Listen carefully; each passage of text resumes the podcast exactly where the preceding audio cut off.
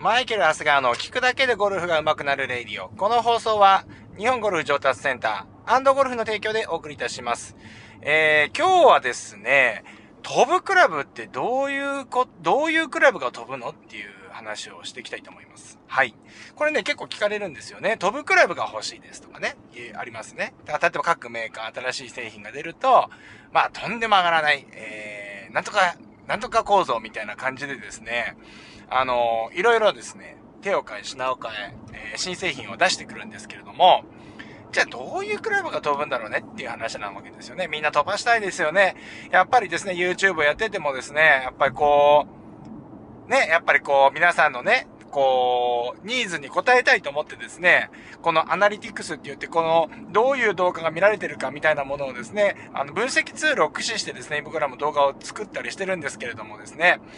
えー、やっぱりですね、一番人気なのは飛距離アップ、みたいな感じなわけなんですよね。うん。で、じゃあどうするのっていう話なんですが、まあ実際マイケルゴルフ TV とかではですね、あそこはスパルタゴルフチャンネルになっておりますので、まあ近道は、まあ最速最短で、えー、上達したいんだったら近道は考えるなっていう話をですね、えー、してるわけなんですけれども、まあ今日はですね、もうクラブで飛ばしちまおうと。いう話なわけなんですよね。えー、クラブで飛ばし、もうね、えっ、ー、と、もうコンセプトブレブレなんですけれども、まあでも実際のところあるわけですよね。じゃあ飛ぶクラブどういうクラブなのっていうと、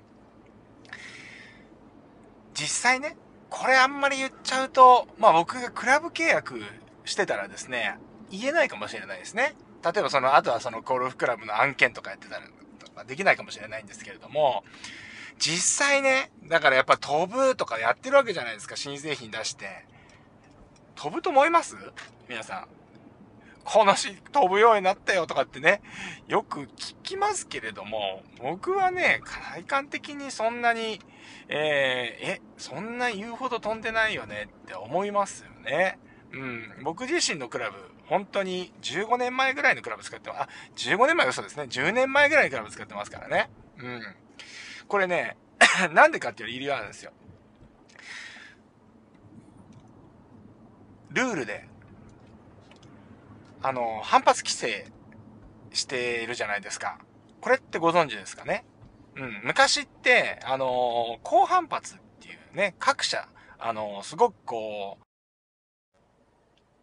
えー、すいません。今電話がかかってきて切れちゃいましたね。えー、っとね、これ携帯で撮ってるからこういうことあるんですよね。もうすいません。えー、っとね、今どこまで話したかっていうと、あの、反発規制のとこですよね。うん。その、こぞってですね、もう飛ばすクラブを作ろうということでですね、要はですね、このフェース面を、この、できるだけ薄く作ってですね、昔はですね、メタルウッドの時代っていうのは、この、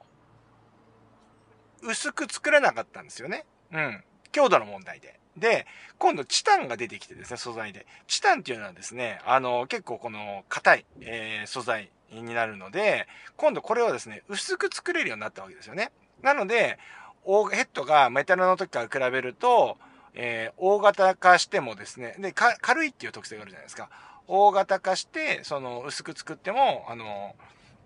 まあ、壊れないというかね。まあ、そういうことになってきたので、みんなヘッドが大きくなって、その、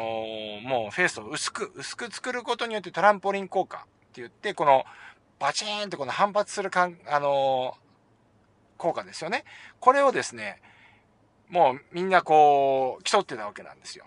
うん。僕なんか結構プロの世界にいたので、プロの世界っていうのは、まあ、とにかくですね、もうとにかく勝つっていうことが目的ですから、じゃあ飛距離っていうのも、すごく大きいアドバンテージになるわけですよね。なので、じゃあどうやってやってたかっていうと、まあ、出来上がったクラブをですね、ドライバーをですね、このフェース面をですね、この耐水ペーパーっていうか、ヤスリみたいなのをですね、こう削って、こう限りなくこう削ってですね、えー、薄くしていくわけですよ。うん。そうすると、えー、もうギリギリまで行くとですね、もうどんどんどんどんボールの初速が上がっていくと言ってですね、途中もう本当にですね、その、もうそれが